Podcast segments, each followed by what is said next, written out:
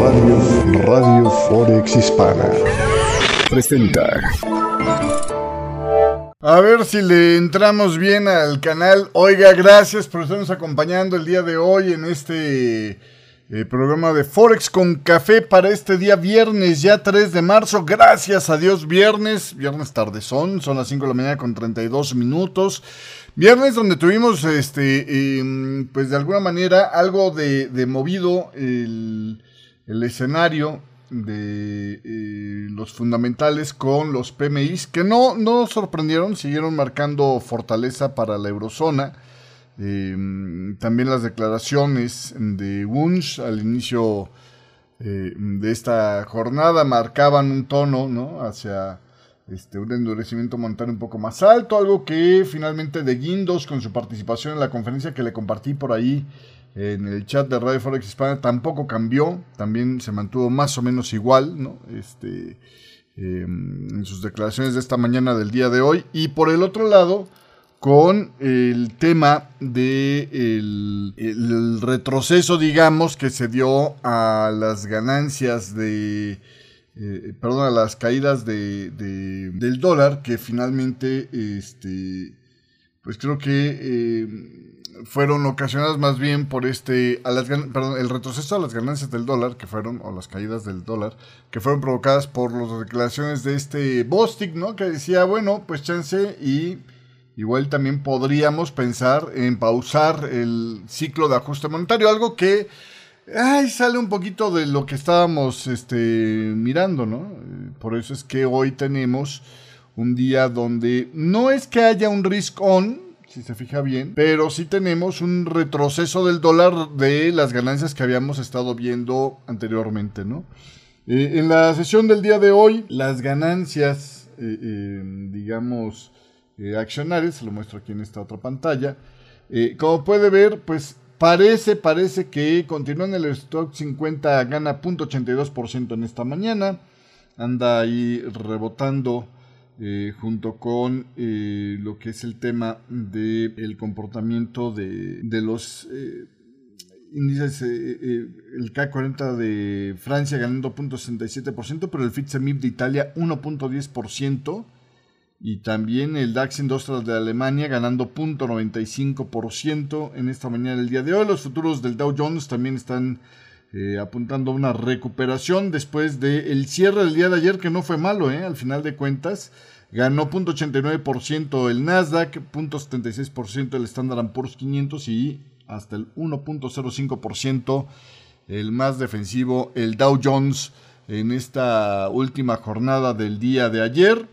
Entonces, eh, los movimientos de, rebote bajista del dólar se han estado compensando ligeramente en las últimas horas. Ahí parece que va a haber un, retrocesito adicional en el dólar o podría haber un retrocesito adicional en el dólar.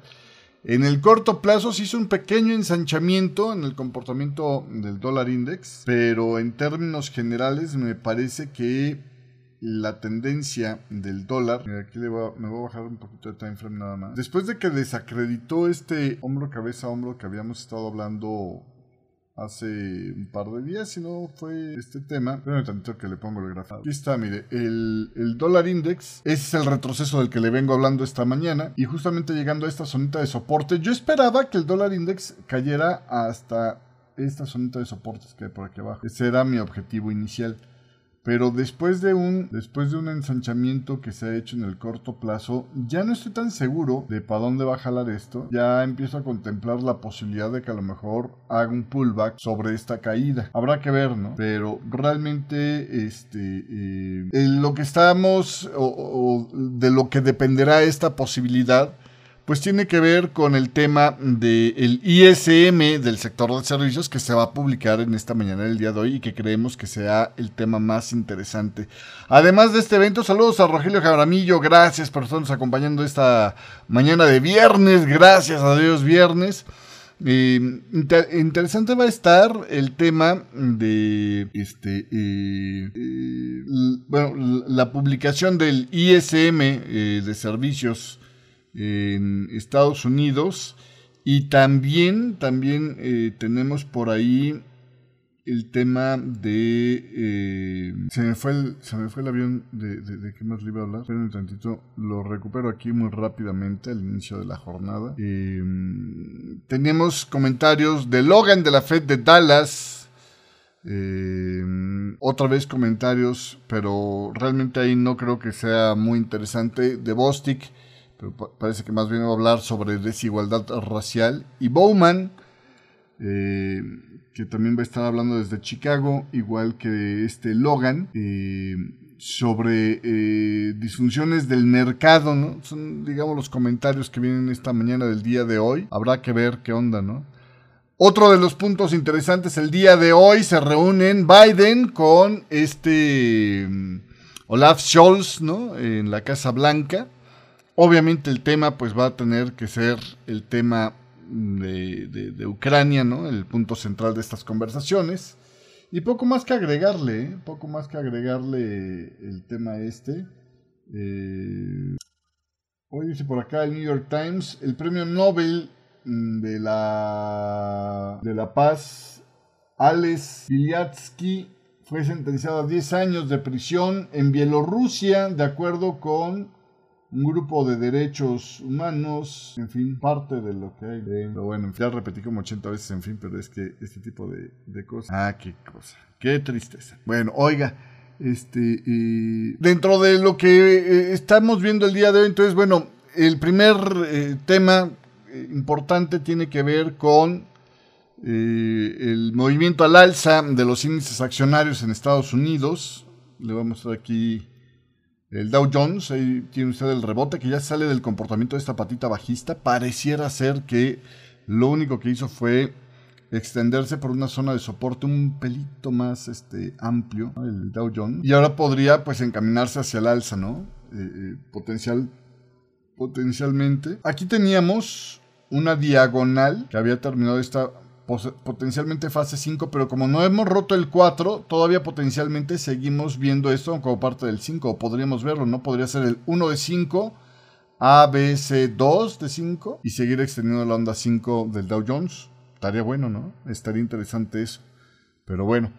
Eh, ahorita le hablo más de esa nota, ya la tengo acá en la pantalla. Bueno, este, eh, adicionalmente a esto, eh, ah, decía, venía, venía el rebote del Dow Jones venía el rebote del Standard Poor's 500, que también ahí ya estamos más claramente en la onda 4. Y me gustó ese acomodo que hicimos de extender la onda 5 un poquito más. Bueno, de jalar la onda 3 para extender la onda 5 un poquito más de, esta fase 3. Porque, insisto, la onda 2 de esta patita bajista fue consolidatoria, es una plana. Entonces, lo más probable es que la onda 4 tenga que ser un zigzag, una onda aguda. Entonces, me, está gustando cómo va el asunto. Según esta visión, este rally que estaríamos esperando ver en el Standard Poor's 500, pues podría ser meramente un rebote temporal, ¿no? Un rebote que a lo mejor lo más probable es que empiece a, perder potencia, pues por ahí, a más tardar, por ahí del nivel de los... Sería notable que tardara tanto, lo más probable es que se quede en esta zona de resistencia. Entonces, digamos, el primer coco para el movimiento del Standard Poor's 500, esta zona de los 4013, eh, ¿no? En la zona de los 4013. Pero eventualmente podría llegar, bien le va a los 4047 puntos el Standard Habrá que ver, ¿no? Habrá que ver.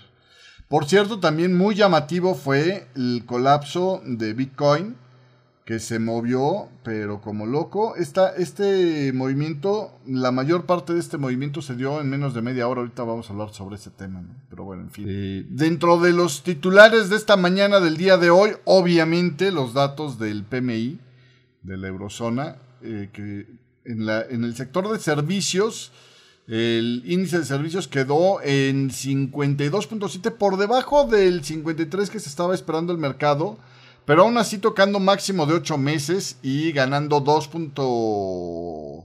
Perdón, no, 1.9.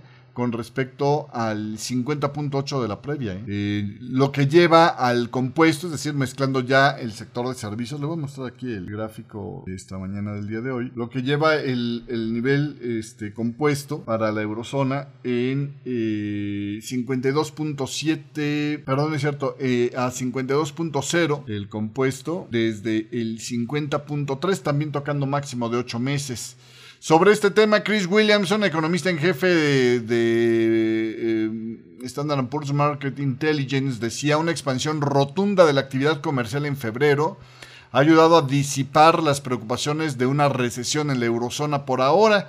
Todavía hay dudas sobre la fortaleza subyacente de la demanda, especialmente porque parte del aumento de febrero parece haber sido impulsado por factores temporales como era el clima inusualmente cálido, que afectó menos a la crisis del gas y la marcada mejora en los tiempos de entrega de los proveedores, probablemente reaccionando a la reapertura de China que abandonó su estrategia de cero COVID. Sin embargo, hay señales claras de que la confianza empresarial sí se está recuperando desde mínimos observados a finales del año pasado, impulsada por lo menos eh, por eh, eh, menos dolores de cabeza desde el mercado energético, así como señales de que la inflación está alcanzando ya sus máximos, podría empezar a retroceder, y los riesgos de recesión que se han reducido, decía Chris Williamson. El repunto de la confianza no solo ha dado lugar a un bienvenido retorno al crecimiento de la producción, tanto en la fabricación como en los servicios, sino que las empresas también han vuelto a estar en condiciones de contratar para pues eh, mostrar por ahí entre líneas un mayor apetito para inversión eh, a la luz de las mejores perspectivas comerciales. Sin embargo, la preocupación de que las señales de una inflación persistentemente elevada, em, con la sorprendente resistencia de la economía, puedan seguir ocasionando que el Banco Central Europeo endurezca aún más la política monetaria, lo que representaría un riesgo para el crecimiento, para que se deteriorara el crecimiento de la demanda en los próximos meses.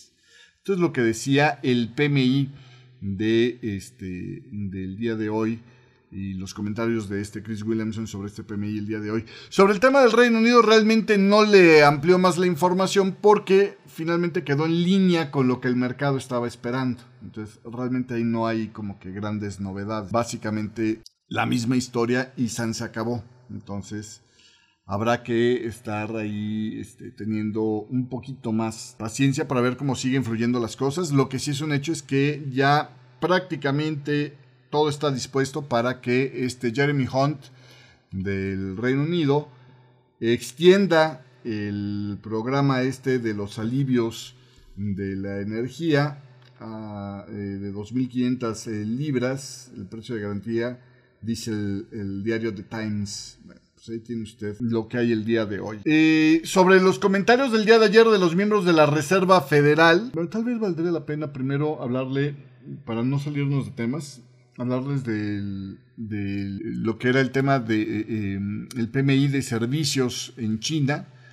Eh, mayormente las acciones estuvieron repuntando al alza por los vientos favorables en Estados Unidos, donde le digo el apetito por el riesgo se vio reforzado por los comentarios de Bostic de que la Fed podría estar en condiciones de hacer una pausa a mediados o finales del verano, y pero también porque la región tuvo datos más sólidos de lo esperado en el PMI eh, de Caixin Media, que es este gráfico que les estoy mostrando aquí. La actividad del sector de servicios de China se expandió a su ritmo más rápido en seis meses, en febrero, ya que la eliminación de las restricciones fuertes que había por el COVID-19, revivió la demanda de los clientes impulsando un sólido aumento en el empleo, decía esta encuesta de eh, las compañías privadas mayormente, ¿no? que es lo que observa Caixin Media Market.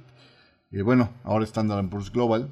Eh, el PMI de servicios aumentó a 55 en febrero, desde el 52.9 de enero, un aumento mensual consecutivo en la actividad pues ya lo tenemos por arriba del 50 por segunda ocasión y en repunte, pues desde noviembre, ¿no? Desde el final del punto más eh, magro que se vio en el final del año pasado, que fue 46.7. La lectura coincidió con el PMI también oficialista, el del gobierno de servicios que se publicó este miércoles, lo que sugiere que la recuperación está siendo sólida y va en marcha. Las empresas de servicios informaron aumentos eh, más fuertes en los nuevos negocios desde abril del 2021, mientras que el crecimiento de los pedidos de exportación también se aceleró a su nivel más alto en casi cuatro años, decía Caixin, vamos, prácticamente desde que eh, rebotó de la pandemia este, China. Eh, que China, se acuerda usted, fue el primero en tener la pandemia, pero también el primero en rebotar. El ministro de Comercio de China, por otro lado, Wang Wentao, también dijo que el consumo del país está recuperando significativamente este año con importantes áreas comerciales y el sector de la restaurantería mejorando notablemente. Saludos a Juan Torres, gracias por estar saludando en esta mañana del día de hoy. Esta mañana también, según el señor Pan del Banco Central de China, decía que las instituciones auguran un crecimiento económico para este año en torno al 5% y que las tasas del banco están en un nivel apropiado, mientras que Yi Gang, el gobernador del Banco Central de China, indicaba que este gigante asiático intensificará la comunicación y la coordinación de sus políticas macroeconómicas internacionales, además pues de un guiño al G20 señalando que desempeñará un papel de digamos importante en el abordaje de la carga de la deuda que enfrentan algunos países. Eh, sobre el compuesto, el PMI compuesto según Caixin Media y Standard Poor's, eh, que incluye tanto la actividad manufacturera como la de servicios, mejoró a 54.2 en febrero desde el 51.1 del mes anterior, marcando la expansión más rápida desde junio. El objetivo final de crecimiento, acuérdense que los PMI arriba de 50 ya hablan de expansión, es el mejor nivel arriba de 50 desde junio.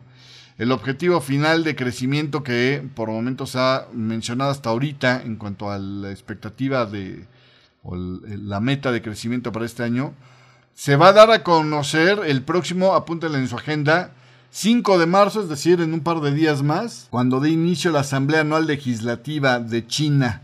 Por momentos ese, esa meta que eh, le decía el señor Pan, decía del Banco del Pueblo de China, este, podría estar en torno al 5%, pues se ha mencionado inclusive que podría llegar a alcanzar hasta el 6% el objetivo de crecimiento. Bueno, pues así, así las cosas.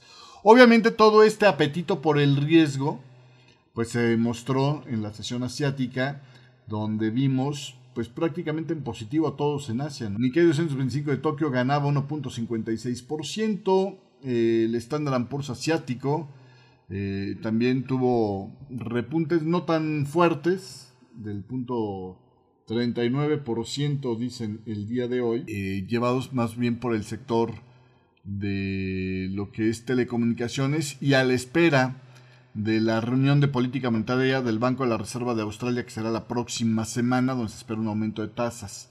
En el Nikkei que tuvo un, rendimiento superior fue después de los datos que mostraron que la inflación en general subyacente eh, y de cabecera en eh, Japón se desprendía de los máximos que habíamos estado observando. Ahí tiene usted. Eh, abandona un máximo después de estar creciendo en los últimos 13 meses, dicen por allá en Japón. Ahorita le voy a dar un poquito más de concreción en este dato. Eh, sobre el tema de los índices accionarios en China, el Hansen de Hong Kong y el Shanghai Composite pues también mostraron ganancias interesantes, 0.68% para el Hansen de Hong Kong, 0.54%, no espectaculares, pero sí interesantes, llevados hacia el alza precisamente por estos datos de, del PMI eh, de servicios y compuestos allá en China. Ah, estoy en un punto donde todavía no estoy concreto de si va a, echarse un pullback el, euro o no. ¿eh? Estoy, estoy en un punto donde te diré, te diré, pero bueno.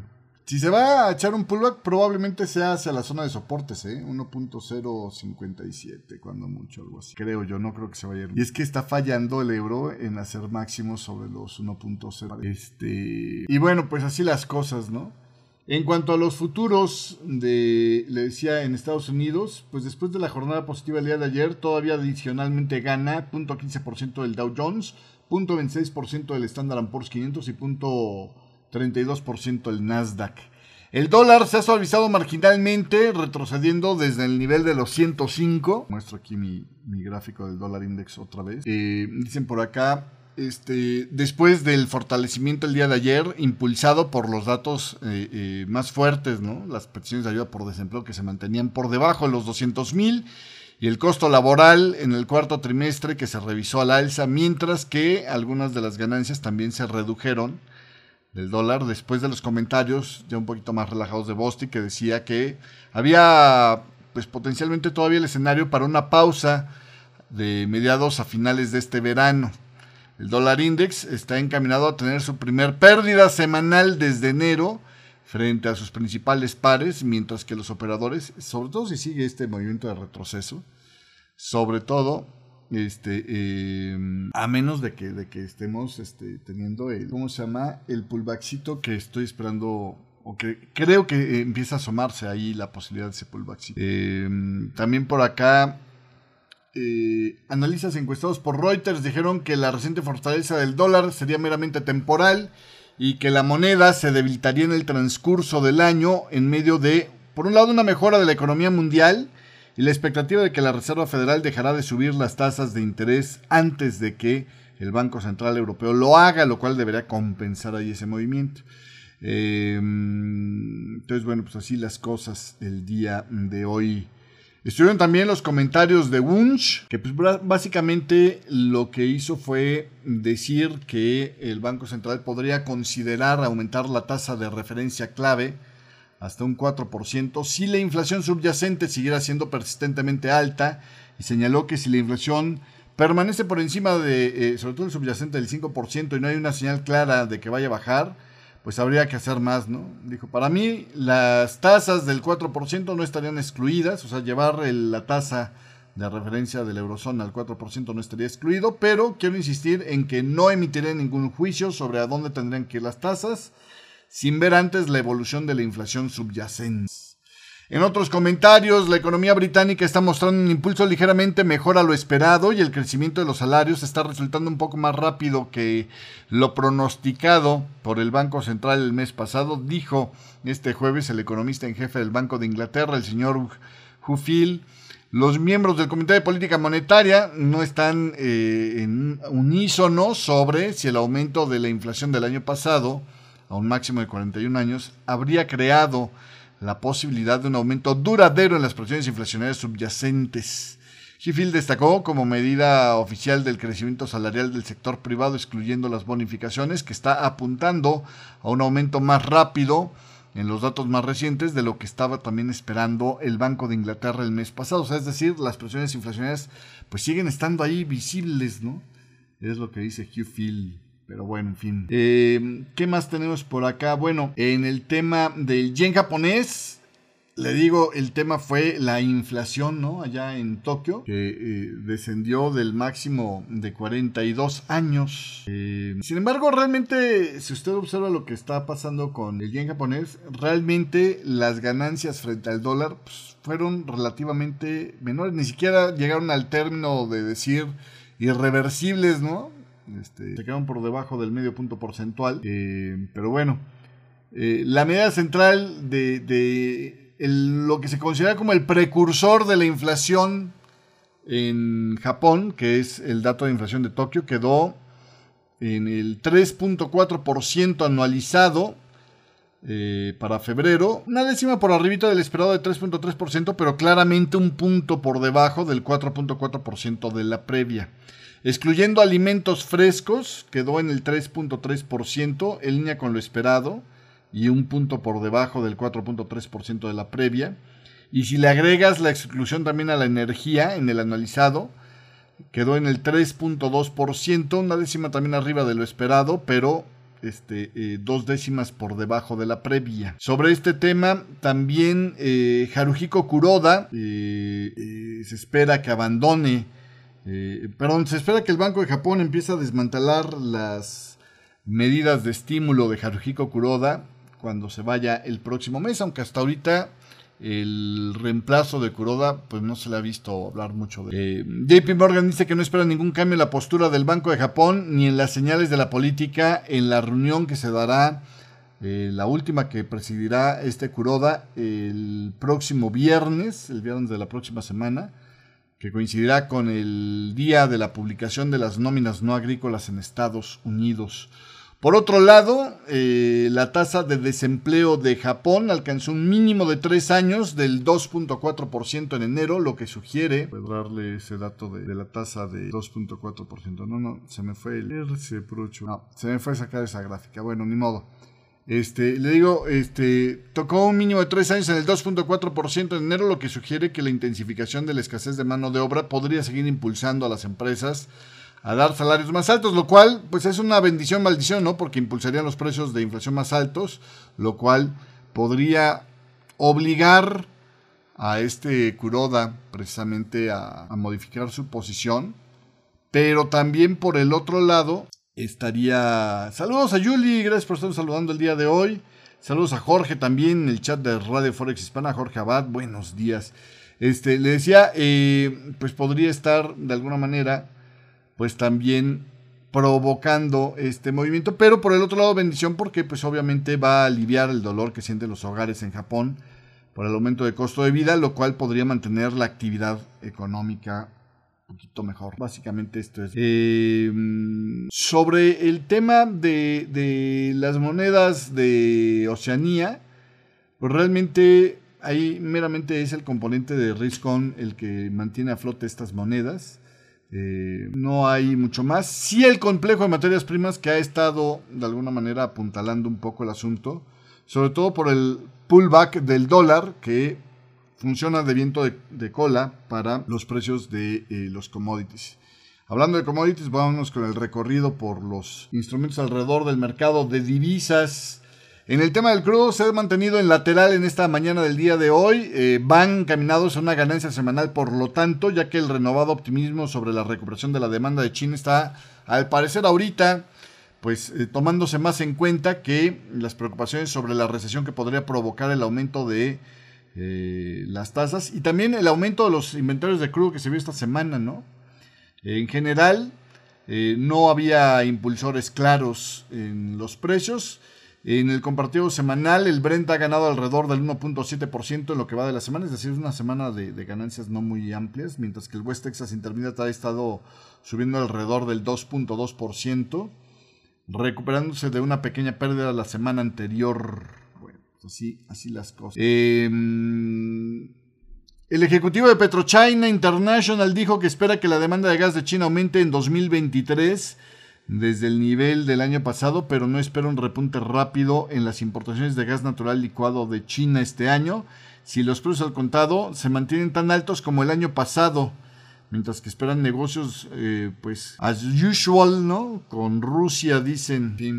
Sobre el tema del gas natural, por cierto, le cuento que Hubo un comentario que me llamó la atención de, Bloomberg Economics que dice que pues Europa si bien ha evitado una crisis energética en toda regla y el gráfico que publicaron ellos para esta idea eh, el gas natural para la entrega en el próximo invierno sigue estando caro, ¿eh? O sea, estamos hablando de que tienen en este momento el almacenamiento eh, arriba del 60%, cosa que no había pasado más que una vez en los últimos 20 años en Europa. Y a pesar de tener, esto sería un indicio de una demanda mucho más floja, a pesar de esto, los precios siguen estando relativamente caros a lo que habíamos estado viendo anteriormente, ¿no? Que es donde estaba la línea punteada. Están de todos modos bastante caros los precios del gas. Esta es una gráfica este, pues, eh, eh, bastante evidente en ese tema. Entonces, eh, los precios están aproximadamente casi a un triple de su promedio del 2020 y 2021. Y de alguna manera esto es a lo que los economistas eh, conductuales llaman sesgo de disponibilidad donde los inversionistas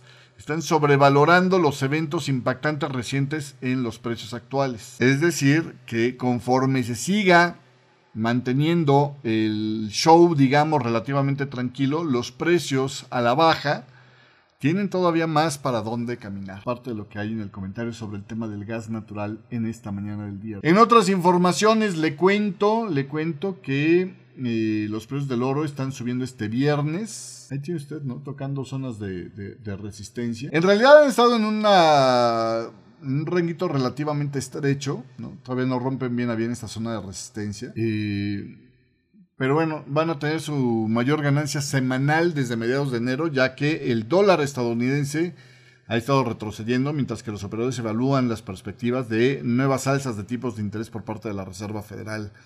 Hay un poco de cuadrar posiciones antes de lo que sería el principal evento de riesgo que queda para esta semana, que es el ISM de servicios. Eh, también hay que hablar, ¿no? Si, los comentarios de los miembros de la Fed, que le platiqué hace un rato, refuerzan las ideas de que las tasas de interés podrían subir un poco más, el oro podría tener un final de semana un poco más emproblemado, otra vez con presión hacia la baja. Los tres metales preciosos, sin embargo, estaban preparándose para ganancias semanales con el platino, por cierto, en camino a su mejor semana desde noviembre, es lo que dicen el día de hoy. En el tema del cobre, realmente no hubo grandes este, oscilaciones, ahí estuvo moviéndose dentro de los rangos, rebotando un poquito a las caídas del día de ayer. Esto puede ser normal dentro de un movimiento eh, eh, que esperábamos de la eh, fase de zigzag bajista, ¿no? Esto puede ser la 1 de C de este Y 2 de CDY y eventualmente esta semana o la próxima podremos ver el movimiento hacia la baja. Por lo pronto, así. Eh, sobre el tema de las criptomonedas, que es el otro asunto interesante esta mañana, le digo, ahí lo curioso fue la velocidad con la que se dio esta caída, ¿no? Cosa de media hora, la mayor parte de la caída, como puede ver, se registró. Los precios de Bitcoin se desplomaron más de mil dólares en un periodo de 30 minutos. Eh, Ethereum cayó también casi un 5% a pesar de la falta de catalizadores inmediatos. Hay quienes dicen que eh, lo que pasó fue que pues algunos estuvieron haciendo algunos pesos pesados este, eh, estuvieron haciendo algunos movimientos defensivos por ahí, pero no hay mucha información todavía. El día de ayer veníamos con noticias negativas, ¿no? La industria de criptoactivos eh, se puso nerviosa luego de que Silvergate Capital, el banco estadounidense, pues uno de los más amistosos con las criptomonedas, había dicho que estaba revisando las perspectivas de si podría seguir con el negocio o tendría que declararse en quiebra. Eso lo platicamos el día de ayer. Este banco que ofrece una red de pagos ampliamente utilizada en la industria, pues obviamente tiene olas, ¿no? O genera olas, de disrupción en todo el criptomercado. Para muchos eh, criptocambios eh, y emisores de monedas estables, eh, pues es un tema importante. El mismo día de ayer, criptoempresas como Coinbase Global, Circle Internet Financial y Paxos Trust, además de la Galaxy Digital Holdings, anunciaron planes para dejar de operar con Silvergate, viendo que estaba emproblemado. Las acciones de Silvergate cayeron 58% nada más este jueves. Ayer le mostraba la montaña rusa que tenía. Bueno, todavía agréguele una caída peor, 58% este jueves. Los problemas de Silvergate son el último ejemplo del contagio causado por el colapso del criptocambio. Sam el banquero frito, ¿no? Como decía Juan Torres. Eh, preguntaba esta, eh, qué pasó con él en la noche. Pues creo que tuvo pesadillas. Eh, Silvergate sufrió una corrida mm, de sus depositantes a raíz de la quiebra de FTX, que era pues su cliente clave. Este jueves, FTX dijo que había identificado un déficit de 8.9 miles de millones de dólares en los fondos de los clientes que pues no pueden contabilizar. Es la primera vez que el criptocambio en bancarrota ha determinado exactamente cuánto dinero falta, ¿no? De qué tamaño es el boquete oficialmente, 8. o bueno, 8.900 millones de dólares, como quiere decir. Eh, los criptoinversores a menudo dirigen parte de su atención al Tether, la moneda estable más grande del mundo. Durante los periodos de agitación en el mercado, el token está destinado, debiera de tener un valor constante de un dólar y se usa ampliamente para facilitar el comercio de activos digitales, pero durante mucho tiempo ha enfrentado preguntas sobre la composición de las reservas que sustentan la paridad. Sobre este tema, Paolo Ardoino, director de tecnología de Tether, dijo que la moneda estable no tenía ninguna exposición a Silvergate. ¿Sobre qué pudo haber provocado este movimiento? Bueno, eh, Hayden Hughes, cofundador de la plataforma de comercio social Alpha Impact, dijo que había detectado compras comerciales de carácter intenso en Tether durante un lapso de 5 minutos en la sesión de negociación de este viernes por la mañana en Asia, en la sesión asiática. Es una fuerte acción defensiva, decía Hughes, probablemente de un creador de mercados. Por otro lado, también tres senadores estadounidenses solicitaron que Binance y su socio estadounidense, Binance de Estados Unidos, proporcionen informaciones sobre, pues, qué tanto tienen el cumplimiento de normas y eh, sobre sus finanzas también que aclaren.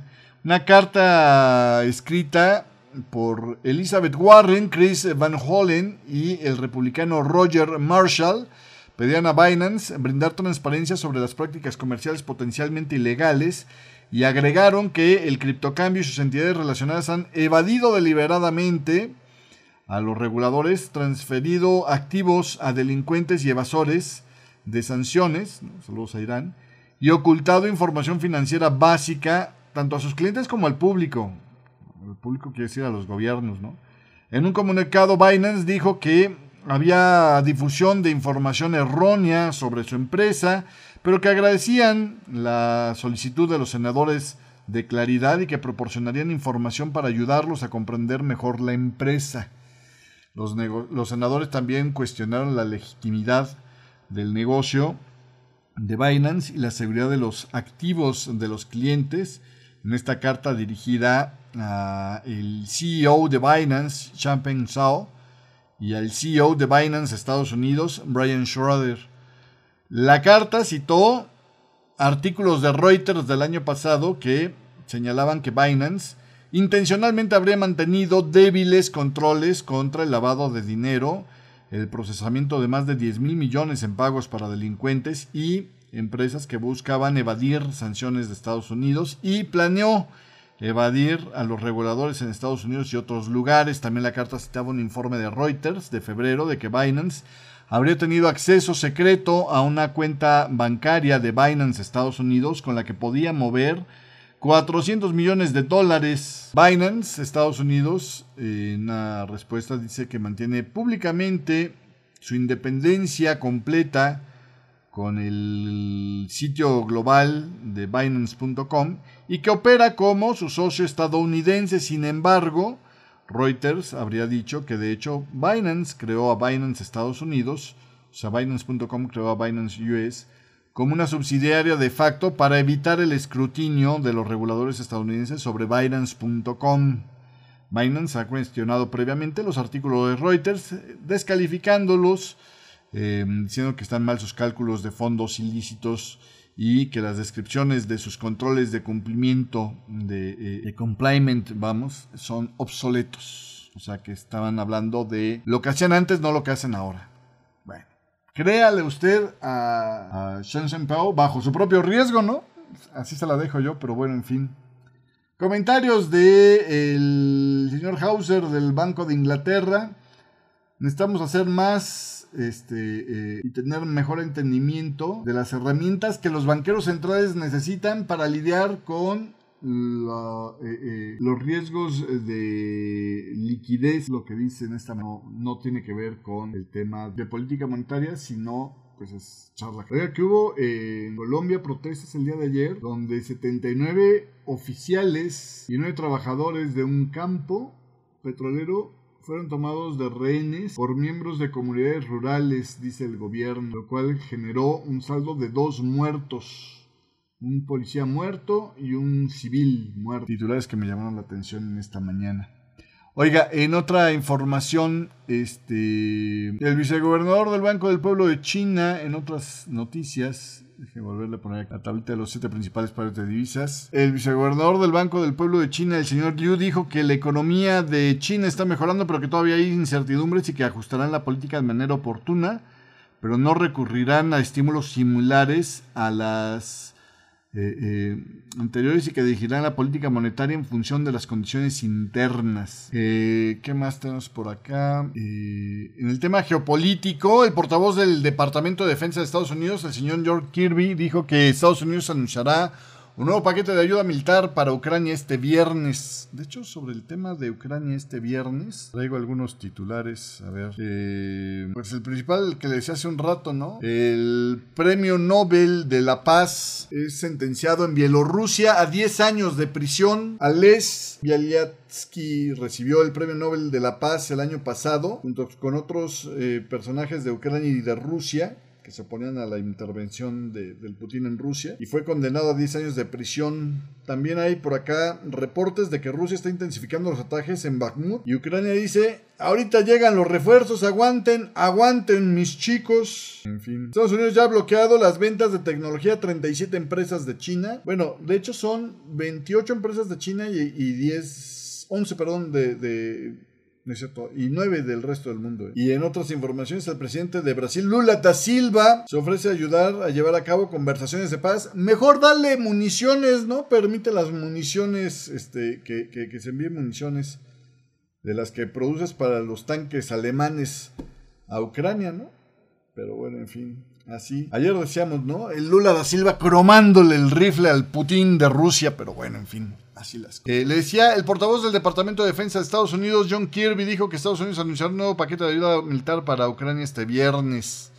Otro alto funcionario estadounidense dijo que Ucrania será un tema principal en las conversaciones que este día de hoy se llevarán entre el canciller alemán Olaf Scholz en su visita a Joe Biden allá a la Casa Blanca. Dicen que lo invitaron a comer sandwichitos. Ese último es chiste. Este, ¿Qué más?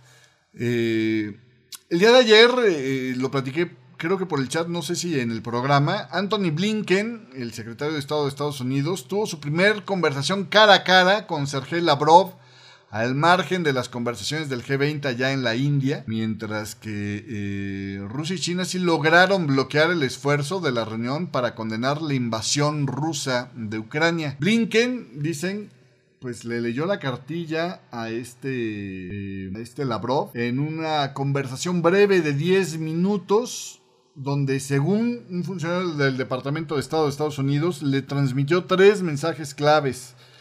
Instó a Rusia a reincorporarse al Tratado de Armas Nucleares New START. Eh, hay que recordar que Vladimir Putin, el de Putin, dicen por ahí, la semana pasada eh, eh, suspendió la implementación del tratado. Blinken también presionó a Rusia para que liberaran al ex marine estadounidense Paul Whelan de su detención en Rusia y enfatizó el continuo apoyo de Estados Unidos y sus aliados a Ucrania. Tengo curiosidad de saber qué onda con este Whelan, por qué está prendido allá o qué onda, cómo llegó a eso. Porque realmente este es uno de los temas que tú dices, ay, pues sí pone una posición incómoda a, este muchacho, ¿no? Pero bueno, eh, Fue arrestado en Rusia en diciembre de 2018 y acusado de espionaje. En junio de 2020 fue sentenciado a 16 años de prisión. Nació en los años, en el año de 1970, de muchacho.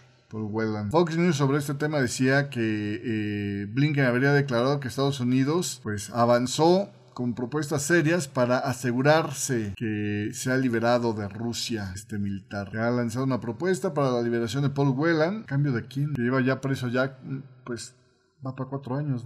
Moscú debería de aceptar esto, dijo Blinken, sin dar más información al respecto. Estamos determinados a regresar a Paul y a otros americanos que han sido injustificadamente detenidos alrededor del mundo a casa. No descansaremos hasta lograrlo, señor Blinken. Y el tercer mensaje, tercer mensaje que le mandó a Lavrov este Anthony Blinken es continuaremos apoyando a Ucrania, Estados Unidos y sus aliados continuemos apoyando a Ucrania durante el tiempo que sea necesario. Es decir, si crees que nos vas a doblar, toma una sillita y siéntate, mi compadre. Habrá que ver, ¿no? Esto es lo que. En otra información, este, el Departamento de Comercio de Estados Unidos enumeró a China, Armenia Turquía y Uzbekistán como puntos por donde Rusia le está dando la vuelta, Rusia y Bielorrusia, a las sanciones que le impiden acceder a mercancías restringidas, ¿no? Por ejemplo, porque podrían ayudar a su industria de guerra. También por acá el Departamento de Comercio de Estados Unidos, le, digo, apuntó este jueves a 28 entidades chinas con restricciones a la exportación como parte de un esfuerzo más amplio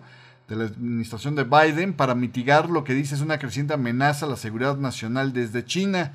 La Oficina de Industria y Seguridad de Comercio dijo que las empresas representaban una variedad de riesgos potenciales para la seguridad nacional, incluso a través de supuestos tratos con empresas de electrónica iraní, una que previamente ya había sido sancionada por Estados Unidos por sus supuestos vínculos con el poder militar de Teherán. Al respecto criticó el representante republicano de Texas, Michael McCall, que encabeza el Comité de Asuntos Exteriores de la Cámara de Representantes, como absolutamente asombroso que la Oficina de Industria y Seguridad del Departamento de Comercio aprobara al mismo tiempo más de 23 mil millones de dólares en licencias para vender tecnología estadounidense a empresas incluyendo pues las que están en la lista negra con sede en China, decía McCall, a los altos funcionarios de la administración que testificaron en este comité. Y es que, a ver, eh, em, el que los metan en esta lista no quiere decir que les prohíban hacer negociaciones, quiere decir que necesitan tramitar una licencia para poder vender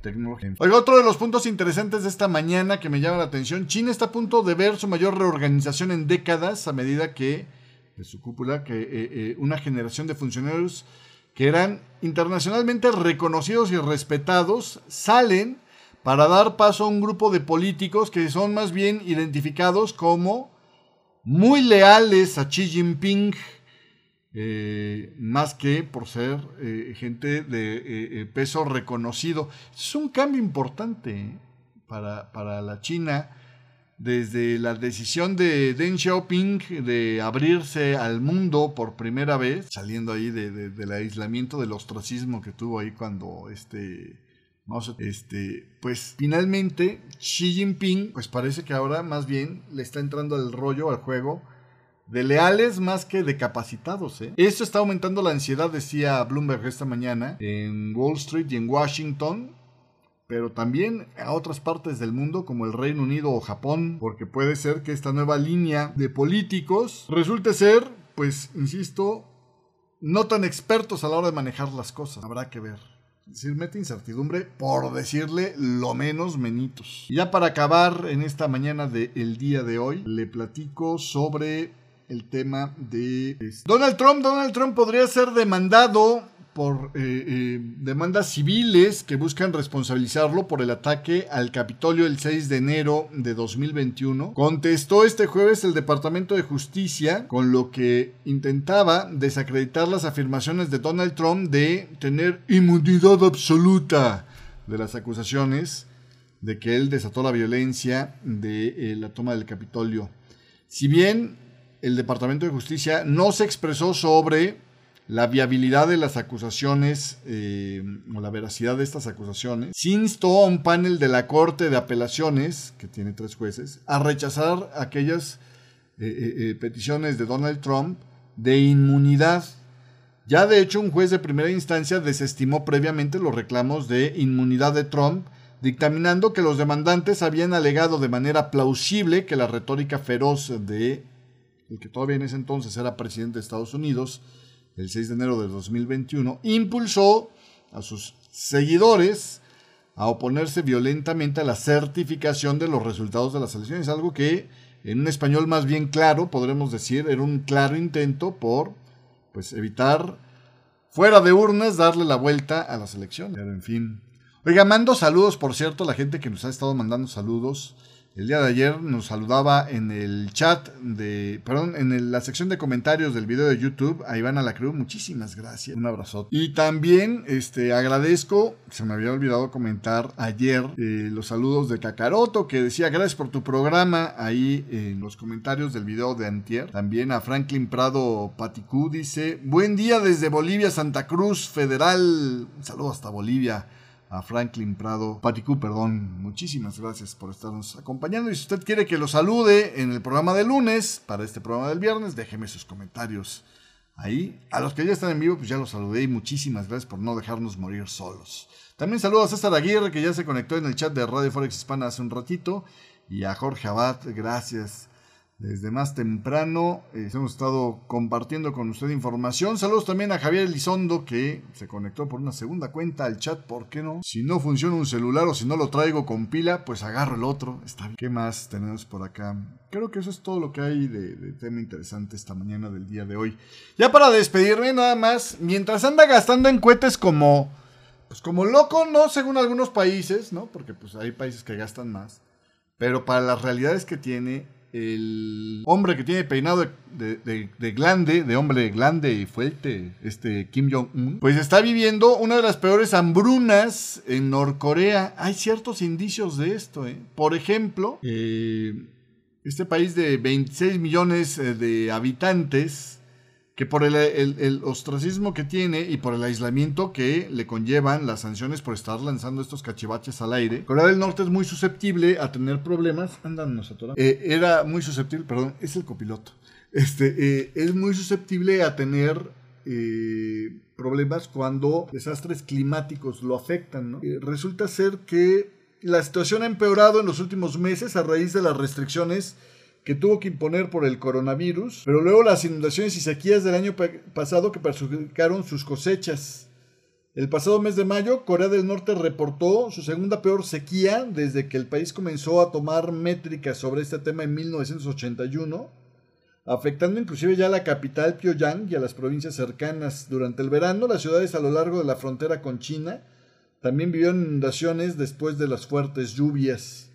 Dicen que esta crisis no está siendo tan grave como la de la hambruna masiva de los años 90, cuando Corea del Norte pues tuvo que buscar de dónde le llegara la papa cuando la Unión Soviética dejó de apoyarlos. Realmente ya no había eso. Pero la crisis, sí dicen, es una de las peores desde la hambruna de los 90 y amenaza con sembrar inestabilidad si pues no se ve claramente que el régimen de Kim Jong-un trata de abordar este problema de alguna manera, ¿no? Eh, agencias de espionaje de Corea del Sur han dicho que Corea del Norte necesita alrededor de 5.5 millones de toneladas de cereales para su población y, según esto, produjeron 4.5 millones de toneladas de grano el año pasado una caída del 3.8% desde un magro ya, o sea, desde un nivel débil de producción del 2021. Más de 10 millones de norcoreanos sufrieron desnutrición y hambre durante la pandemia, con 41% de la población desnutrida